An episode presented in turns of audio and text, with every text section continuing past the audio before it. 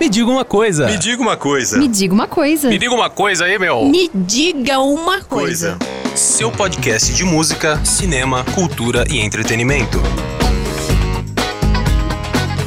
Desde a década de 1980, o Brasil inteiro cola o seu ouvido no radinho, de pilha ou não, para ouvir essa banda. O sucesso de público também virou sucesso de crítica, e há até quem defenda que essa é a melhor banda de todos os tempos, não apenas da última semana. A formação original reuniu Arnaldo Antunes, Branco Melo, Marcelo Fromer, Nando Reis, Paulo Miklos, Sérgio Brito. Sim, estamos falando dos Titãs, que percorrem o Brasil numa turnê comemorativa aos 40 anos de carreira. Para falar sobre essa trajetória de sucesso e a produção atual da banda, o Diga Uma Coisa recebe Sérgio Brito, um dos fundadores e ainda integrante dos Titãs. Você tem fome de quê?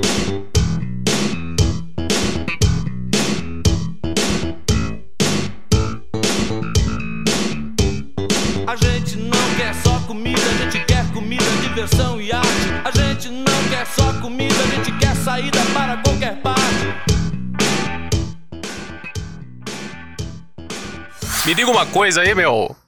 A gente tem o prazer de receber hoje aqui para uma conversa Sérgio Brito, que é cantor, compositor, músico, integrante, fundador de uma das maiores bandas da música brasileira, Titãs. Sérgio, muito obrigado por atender o nosso convite e bater um papo aqui com a gente. Bem-vindo.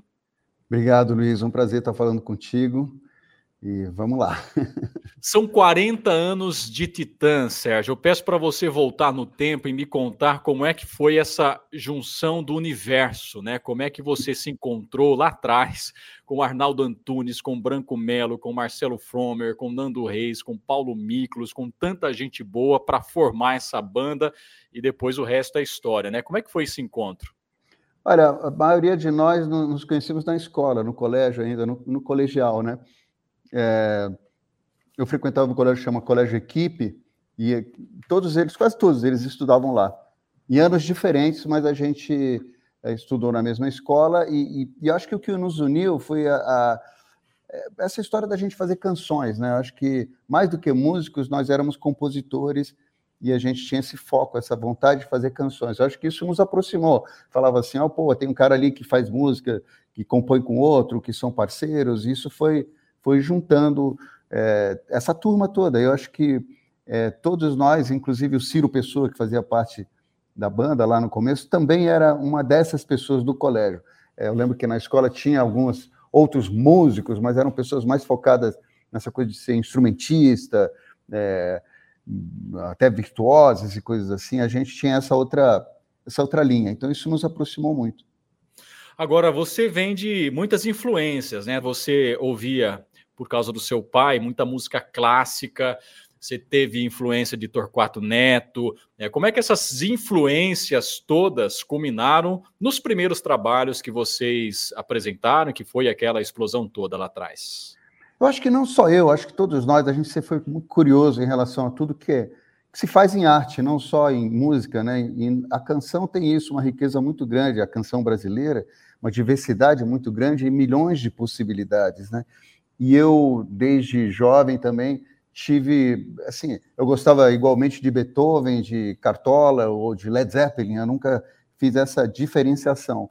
E, e eu acho que nós, titãs, todos somos um pouco assim, eu acho que a gente tem um gosto, a cabeça aberta, a vontade de experimentar e dessa mistura toda, né, fazer algo com uma marca, com uma, uma, uma característica própria, com um traço estético diferenciado, eu acho que isso foi sempre um norte para nós, não só para mim, mas acho que para todos nós. Algo que nos, nos, nos aproxima também essa, esse gosto pela, pela diversidade, assim, essa valorização de todos os gêneros e tentar incluir aquilo também no que a gente faz, né?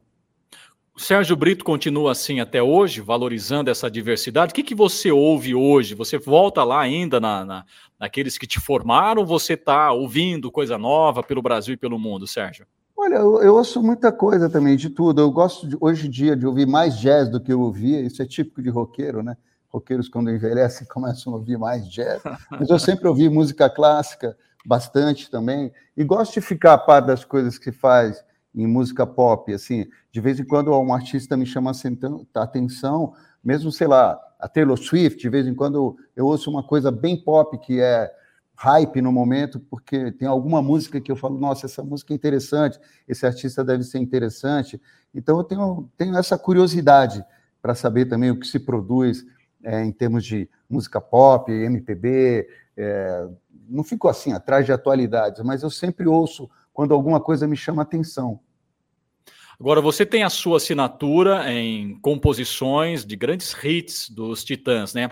Na composição, a sua parte é mais a melodia, é a música, os arranjos, o instrumental, você também se arrisca na letra. Como é que é o Sérgio Brito na composição? Eu acho que eu, eu faço as duas coisas, tanto as letra duas... como melodia, tanto é que tem algumas músicas que são só minhas, né? Letras e melodias, inclusive das gravadas pelos Titãs. Eu acho que essa história da canção, é, quando você tem um bom parceiro, varia. Eu acho que é, é uma coisa de. de é, mas no nosso caso, Titãs, eu acho que todos sabem um pouco fazer as duas coisas. Uns uhum. têm uma, uma facilidade, uma musicalidade mais desenvolvida, e outros essa parte da escrita mais desenvolvida. Mas, mas a gente sempre soube. Acho que todo mundo ali é capaz de escrever uma canção sozinho, né? Se eu estou me expressando bem. Então, é, é importante porque você fica com uma noção do que é um bom casamento entre melodia e, e, e, e, verso, e escrita, porque eu acho que é isso que faz a diferença de uma boa canção. Às vezes você fala uma besteira, mas se ela tiver com a melodia certa, com o riff certo e a batida certa, ela faz sentido, né? E, o contrário também acontece. Às vezes você pode ter um lindo poema que com a música errada não funciona. Então, é, é esse casamento é importante, essa habilidade que eu acho que foi algo que a gente desenvolveu e sempre foi o nosso foco. Tem algum exemplo disso que é uma besteira bem musicada? Ah, a gente tem vários exemplos desse tipo. Mas, por, por exemplo, a AU, por exemplo, que é aquela música que é quase um grito. Sim, é, sim. Nos shows que a gente tem feito do encontro, agora ela é uma sensação, e, e no começo da nossa carreira também era. Ela é praticamente isso, um grito. Obviamente que tem ali uma parte interessante no meio, mas sim. se você puser isso no papel, não sei se vale a pena, entendeu? Agora ali com aquela música ou mesmo músicas muito simples, como, sei lá, polícia para quem precisa de polícia, assim, óbvio que é uma frase bacana e, e econômica e tudo, mas não sei se isso seria, é, teria o mesmo valor se fosse um poema, entendeu? É, e, e, vários outros exemplos que eu posso dar, né? No rock and roll, assim, na história do rock and roll, é como diziam os Stones, né? It's only rock and roll, but I like it. Então é, às vezes uma bobagem com a música certa, a batida, o beat certo pode funcionar muito bem.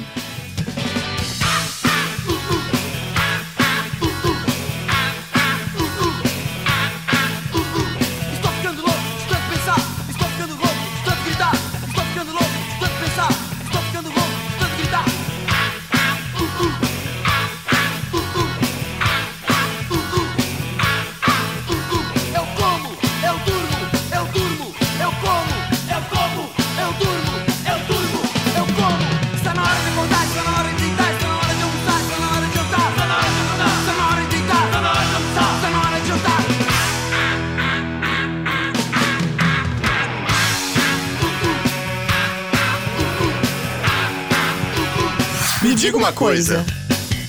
Agora, a, a, música também é contexto, né, Sérgio? Esse A, A, U, U. Era um grito de extravasar um sentimento que o Brasil tinha lá atrás, né, de uma ditadura militar, de um período difícil, enfim, extravasando talvez toda essa dor, esse anseio nacional. Né, nos anos 90, início dos anos 2000, né, o Titãs tem uma fase maravilhosa, que é uma fase que, que alguns hits tem uma pegada mais filosófica, né? Reflexões sobre a vida, enquanto houver sol, epitáfio, etc. e tal.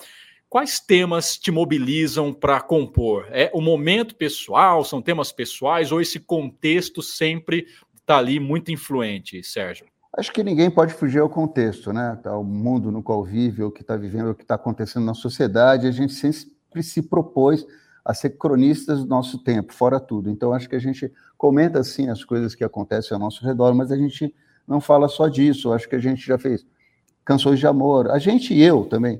Canções de amor, canções que são reflexões, como você disse, sobre a vida, é, etc. E tal. Todo tema é tema, desde que você tenha algo a dizer e saiba como dizer, né? que eu acho que é até mais importante você ter um, um foco, um viés para tratar daquele tema que seja particular, tenha uma especificidade, porque você parar para pensar, tudo já foi dito, né? na história da literatura e da música, se você vê toda essa carga. Então, você precisa descobrir algo que você tem a dizer, uma maneira de dizer aquilo que, que, que seja tenha uma, uma virada, um viés, uma informação a mais para que aquilo seja rico, né? Agora, você, assim como outros integrantes do Titãs, tem é, trabalhos é, com outros grupos ou trabalho solo. Você tem cinco álbuns, cinco discos, né? Nem sei se esse termo disco se usa mais hoje, né? Mas vamos manter isso como conceito, né? Disco solos, né? O mais recente, inclusive, de 2020. Quando você produz uma canção, o processo para uma canção de uma carreira solo é diferente do processo de um novo álbum do Titãs, né? Você compõe, essa eu vou guardar porque combina com a banda, essa eu vou compor pensando num, num projeto solo, num outro projeto. Como é que é o projeto de composição, processo de composição, né, nessa seara múltipla do artista Sérgio? Olha, no meu caso, que fiquei na banda e faço um trabalho solo, eu acho que eu explico da seguinte maneira: eu acho que trabalho dos Titãs e o meu tem um, uma faixa de intersecção. Então, tem coisas que poderiam estar no meu trabalho solo e poderiam estar nos Titãs, que são. Eu acho que, basicamente, essas baladas pop mais melódicas, por exemplo, Epitáfio, Sol, que você falou, ou Porque Eu Sei Que É Amor, até poderia ter gravado no meu trabalho solo. Assim uhum. como algumas músicas, é, não sei se você chegou a escutar, mas eu lancei recentemente uma música chamada Epifania no meu trabalho solo, que poderia perfeitamente fazer parte de um disco dos Titãs. Então, essa fase, essa faixa, eu acho que é da intersecção. Tem um lado mais pesado, as coisas com riff de guitarra, claramente mais rock and roll, que eu reservo para os Titãs, porque eu sei que eu não vou ficar repetindo o que eu já faço nos Titãs no meu trabalho solo. E tem uma coisa mais melódica, mais próxima da MPB, especificamente da bossa nova, com harmonias um pouco mais trabalhadas e tudo mais, que fazem parte exclusivamente do meu trabalho solo, que eu sei que seria uma forçação tentar colocar isso no, no universo dos titãs. Então, eu reservo para mim. E é bom porque isso me dá uma cara diferente também como artista solo. Acho que é uma marca. Eu fiz uma música, por exemplo, que se chama Pura Bossa Nova, que eu gravei com a Rita Lee, inclusive. Ela fez uma participação especial, que é um pouco essa procura por fazer uma bossa nova pop, recentemente, nesse último disco, fiz um outro chama Cadê, que eu gravei com Roberto Menescal e a Wanda Sá. Então eu vou explorando esses dois universos, assim. Se você não sabe, eu sei, eu vou lhe mostrar. O que é sentir tristeza assim e ter que se alegrar. O meu pranto é para lhe lembrar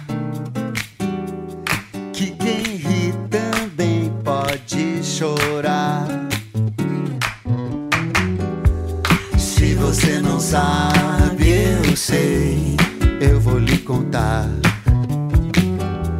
O que é sentir alegria assim, fora de lugar? Meu sorriso é para garantir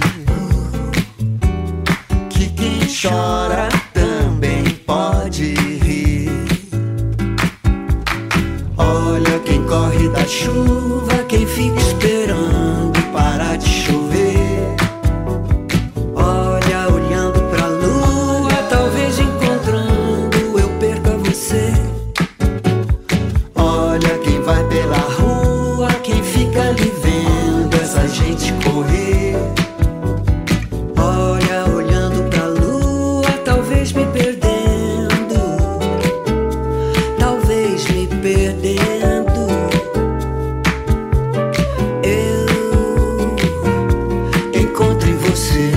Agora você está vivendo dois momentos importantes da sua carreira e da carreira dos Titãs. Essa turnê de 40 anos, que junta boa parte dos fundadores, e também o Olho Furta Cor, o novo disco que embala também o novo show dos Titãs, Sérgio Brito, Branco Melo e Tony Belotto. Vamos começar com a turnê 40 anos, como é que tem sido isso?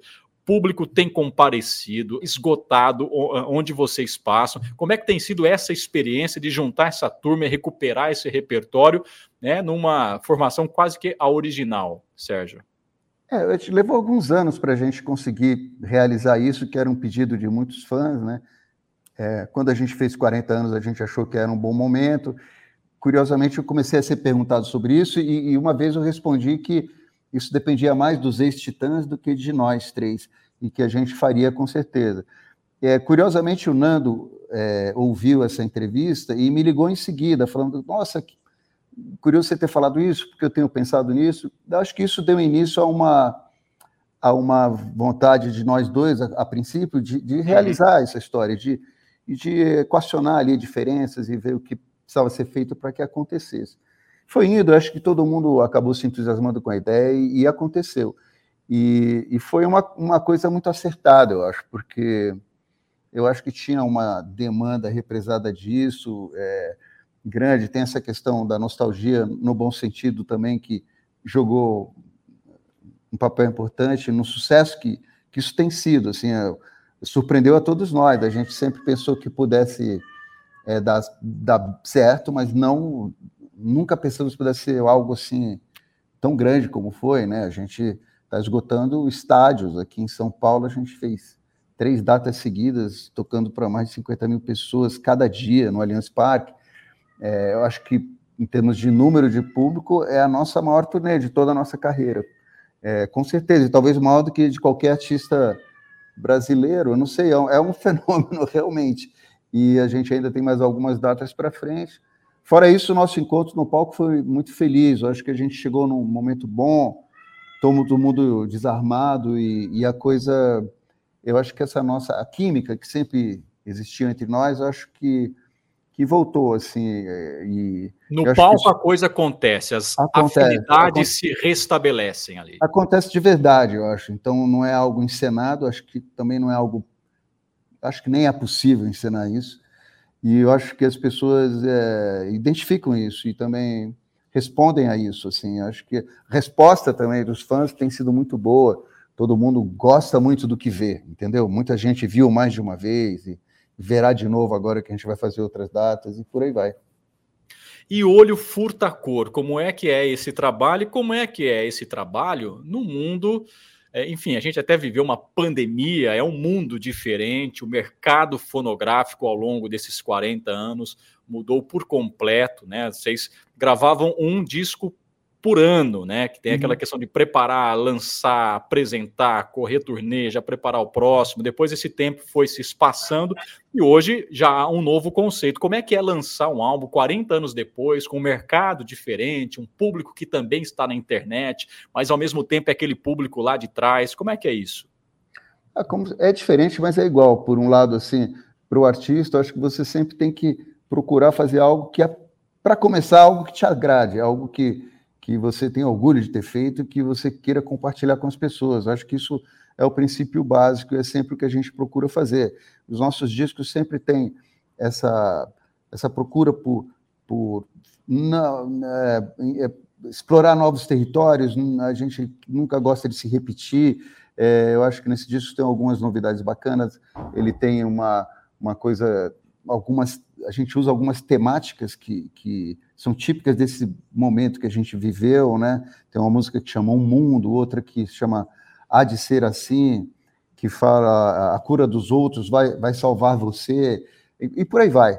É, e é um disco que tem assim algumas faixas bem pesadas, outras mais melódicas, é, mais acústicas até, como uma que chama Papai e Mamãe, que é o nosso mais recente single, tem um clipe de animação bem bacana. A gente, na verdade, está retomando essa turnê e a gente vai fazer ela talvez é, com um formato mais acústico, de preferência, a partir do ano que vem. Porque essa coisa do encontro é, deu uma atropelada nisso e, e nem, nem teria como não ser como ser diferente, né? Uhum. É, no trabalho que vinha sendo feito. Então a gente precisou de certa maneira, fazer uma pausa. A gente tem feito shows, vai fazer alguns shows e, com, com esse repertório, é, com músicas desse repertório do disco novo, mas a gente adiou um pouco porque não tinha como ser de outra maneira. Então, o show que a gente vai fazer em Araraquara, por exemplo, já inclui algumas músicas desse, desse disco novo. Tem uma, uma coisa muito bacana que é o fato da Rita Lee ter feito uma das últimas músicas que ela fez foi uma música que ela fez para gente, em parceria com Roberto de Carvalho e com Beto Lee, que se chama Caos, que está nesse disco que a gente gravou, foi o primeiro single que a gente lançou, antes ainda do, do começar a turnê do encontro. Tem muitas coisas especiais nesse disco que eu acho que vale a pena é, conhecer e que a gente vai cair na estrada para mostrar para as pessoas. Deixem que eu fique assim, aqui no meu quarto brincando dentro de mim com o meu retrato. Deixem que eu fique assim, dançando no escuro, buscando dentro de mim o que eu procuro. Deixem que eu fique assim até que amanheça, brincando dentro de mim com a minha cabeça. Deixem que eu fique assim, dançando comigo, buscando dentro de mim o que eu preciso. Ô Sérgio, você tem a sua história pessoal, inclusive atravessada pela política. Seu pai teve uma trajetória política que foi interrompida pela ditadura militar. Você passou uma parte da sua infância numa condição de exílio, não é? E depois também se exilou do exílio porque né, o Chile também enfrentou um processo difícil com Pinochet. É, que leitura você faz do momento que o Brasil atravessou e ainda atravessa? Como é que você avalia esse momento? E talvez pensando até do ponto de vista da cultura posicionada nesse contexto. Olha, eu acho que o que a gente está vivendo é uma coisa que está acontecendo no mundo inteiro, essa história, essa polarização e essa quem se coloca de uma maneira mais razoável no centro, é, um pouco não acha espaço. No Brasil, você não acha nem quem represente isso, né? Esses 30% ali, órfãos, que não estão nem do lado nem do outro. E, e, isso é ruim em termos gerais, porque essas posições extremas, em geral, não, não, não dialogam uma com a outra, nem, e isso é difícil você avançar assim, sem diálogo, sem troca de ideias, sem. É, então, acho que é um momento complicado, complexo. Eu espero que isso mude aos poucos e que a gente possa ter pessoas que representem é, isso que eu estou falando, que são posturas mais razoáveis, conciliadoras, e que eu acho que seria algo importante para o Brasil e no mundo também. Vejo isso como uma coisa que, que é fundamental para que tudo melhore. Quanto ao que aconteceu, esse mandato do, do Bolsonaro, eu acho que criou uma série de, de, de, de, equívocos, eu acho, em relação à história do Brasil, a história recente do Brasil, para começar essa ideia de que não, não vivemos uma ditadura militar. As pessoas acho que esquecem o que é viver num regime totalitário, não sabem o básico, o que isso representa, não ter direito ao voto, não ter direito a expressar o que você pensa, é, não ter direito a se manifestar. Isso é, é, é complicado você viver sem liberdade. Então, é, tudo isso acho que precisa ser corrigido, as pessoas precisam pelo menos entender isso, para que a gente possa ter lideranças de esquerda e de direita, mas com uma visão de mundo humanista e que, né, e que é, é, prestigia as liberdades democráticas, né, e, e, pelo menos isso, né, o Estado de Direito. Então, acho que, que isso, eu acho que, espero que pelo menos isso a gente corrija. É, não é o que aconteceu, acho que até agora ainda ainda há dúvidas, acho que isso ainda é uma questão é, a ser esclarecida, por assim dizer. Mas eu acho que eu tenho fé de que a gente deu um primeiro passo para que essas coisas sejam corrigidas e pelo menos isso seja ponto pacífico para todos. Né? a arte pode ajudar nesse processo? Eu acho que ajuda, mas é, eu, eu, acredito na mudança de individualidades. Assim, eu acho que um, uma pessoa pode refletir sobre uma coisa que ouviu, que leu e mudar Mas, assim, eu, eu não acredito muito que artistas influenciem a política partidária. Sendo bem honesto, eu não acho que você gritar fora Bolsonaro num show vá fazer alguém mudar de opinião. Primeiro que não é um lugar certo para nenhum debate, mas ou ao contrário também, eu acho que isso não, não funciona.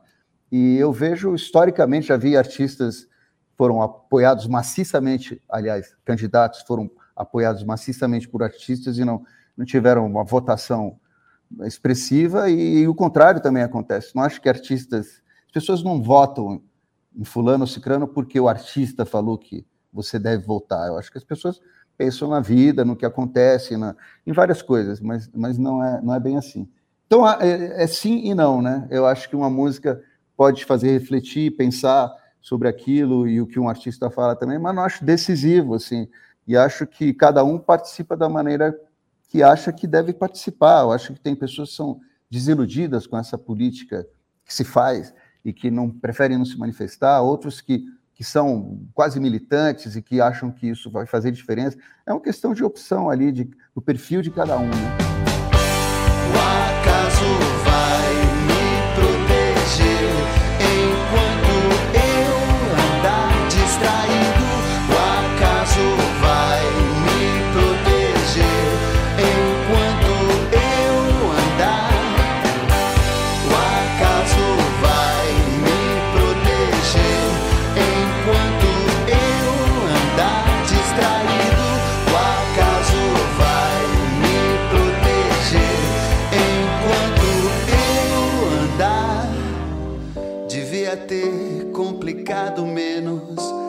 Trabalhado menos, ter visto o sol se pôr. Sérgio, muito obrigado aí pela sua paciência, muito obrigado pela sua participação aqui com a gente.